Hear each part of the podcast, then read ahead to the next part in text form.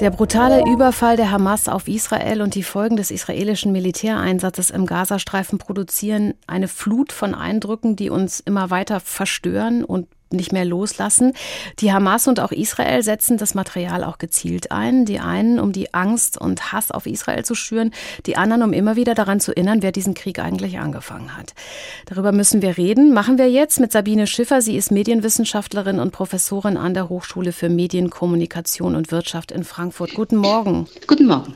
Die Hamas ist medial hochgerüstet in diese Terrorattacke gegen Israel gezogen. Die Kämpfer waren mit Bodycams ausgestattet, haben ihre Gräueltaten Straftaten teilweise sogar live ins Netz gestreamt. Welche Strategie verfolgen die Terroristen mit dieser Bilderflut? Ja, wir kennen das ja von anderen Terroranschlägen auch, also wo Breivik in Norwegen oder bei dem Anschlag in Halle ganz gezielt geplant wurde, die ähm, Anschläge zu filmen und direkt ins Netz zu streamen. Man hat Material vorbereitet, dass die Menschen das finden. Es hat einerseits jetzt in dem, in dem äh, Fall vom, mit den Schreckensbildern und dem Terrorangriff vom 7. Oktober natürlich auch was von Kriegstrophäen sozusagen. Das heißt, das sind ganz gezielte Bilderstrategien und äh, gehört hier zum Krieg der Bilder, den wir gerade neben dem heißen Krieg ja auch sehen. Diese Bilder finden wir ja alle nur widerwärtig. Die Hamas will damit die öffentliche Meinung in ihrem Sinne lenken. Glauben Sie, das geht auf?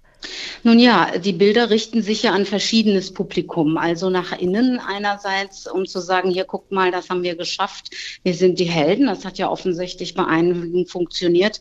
Und nach außen zu sagen, hier, wir können auch Schlimmes anrichten, wir sind gefährlich, nimmt uns mal ernst. Und dann natürlich auch, sage ich mal, im ideologischen Sinne. Und insofern waren sie erfolgreich. Jetzt gibt es ja sogar äh, Briefings mit ihrem Filmmaterial von israelischer Seite. Ich vermute einfach auch, dass das so eine Art Verzweiflungstat ist, weil man merkt, dass im Krieg der Bilder jetzt die Schreckensbilder natürlich von allen Seiten da sind und das gar nicht mehr so eindeutig in Sachen Solidarität äh, zugewiesen ist, wem die hier erteilt wird. Die Hamas stellt Videos nicht nur auf Arabisch, sondern auch auf Englisch ins Netz. Und das Material schwappt da natürlich zu uns, zum Beispiel auch auf die Schulhöfe. Welchen Anteil haben diese Bilder an dem Unfrieden und dem Antisemitismus, wie wir ihn jetzt zum Beispiel auf Demos erleben und bei uns in der Gesellschaft spüren?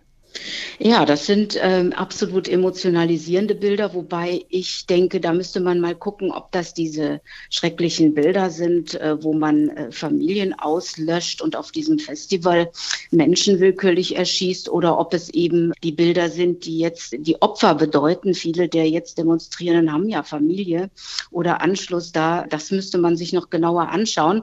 Aber solche Bilder tragen immer dazu bei. Ich würde sagen, wir teilen gerade die Medienwelten, ja. Mhm. Also wir sehen hier andere Bilder, als man beispielsweise in der arabischen Welt sieht. Und was das hier gerade für eine Spaltung und anrichtet, weiß nicht, wie man da in Kommunikation kommen will, weil ich glaube, die Menschen leben in den verschiedenen Gegenden der Welt in sehr unterschiedlichen Medien. Es ist ja auch unheimlich schwer zu unterscheiden, was wirklich echt ist und was fake ist, sogar für Profis. Könnte man sogar so weit gehen und sagen, diesen Krieg wird am Ende derjenige gewinnen, der sich im Kampf um die Deutungshoheit durchsetzt? Das wäre in diesem Krieg dann keine Ausnahme. Ne? Also es gibt immer wieder, wir kennen das berühmte Bild aus dem Vietnamkrieg mit Kim Phuc, Bilder, die auf das Kriegsgeschehen entscheidende Wirkung hatten. In dem Fall kriegsbeendende Wirkung. Es gibt auch Bilder, die heizen Kriege an. Das sollen ja offensichtlich jetzt die aktuellen. Und deswegen ist, finde ich, sehr medienverantwortlich, was ja teilweise jetzt auch in Sendungen geschieht, hier in Titel Thesen Temperamente oder auch Zap Medienmagazin hatte jetzt guten Beitrag dazu zu überlegen. Klar, im Netz kursiert alles Mögliche und jeder bedient sich da in seiner eigenen Bubble. Das ist äh, ein großes Problem. Aber besonders verantwortlich sind natürlich die Medien mit der höchsten Reichweite und dem höchsten Ansehen, die etablierten Medien, die ja quasi immer von PR-Strategien, von der strategischen Kommunikation auch im Visier sind. Sie sollen ja die Werbebotschaften veredeln, weil wenn wir journalistische Medien konsumieren, gehen wir aus, das ist geprüft. Und da ist natürlich dann nochmal der Faktor ein viel größeres, wenn solche Propagandavideos, das hat es ja auch immer wieder mal gegeben, dann tatsächlich es schaffen in die Berichterstattung, ist das sozusagen der größte Erfolg dieser PR. Während äh, bei Social Media, ja, ich sag mal, bisschen Flachs, aber so soll es nicht klingen, kann man immer noch drüber diskutieren, was wahr ist und was nicht wahr ist. Aber das ist doch genau der Punkt. So kann man ja gar nicht verhindern, dass diese Saat des Hasses weiter aufgeht, oder? Wenn jeder in einer Blase steckt, in seiner Filterblase und nur sowieso nur glaubt, was er für wahr hält. Ja, wir brauchen unbedingt ein Schulfach Medienbildung, äh, um uns mit solchen Dingen etwas systematischer auseinanderzusetzen und nicht immer nur in jedem Krieg und jeder Krise. Wir brauchen viel mehr Distanz zu Darstellungen. Wir müssen uns mit Verifikationstools, da kennen sich die jungen Leute vielleicht teilweise auch mit aus. Aber was macht man nicht? Wir alle neigen ja dazu, die Dinge, die so in unsere Erwartungsschema passen, schneller mhm. zu glauben als die anderen Dinge und sie nicht in gleichem Maße zu überprüfen, was wir aber eben auch tun müssten.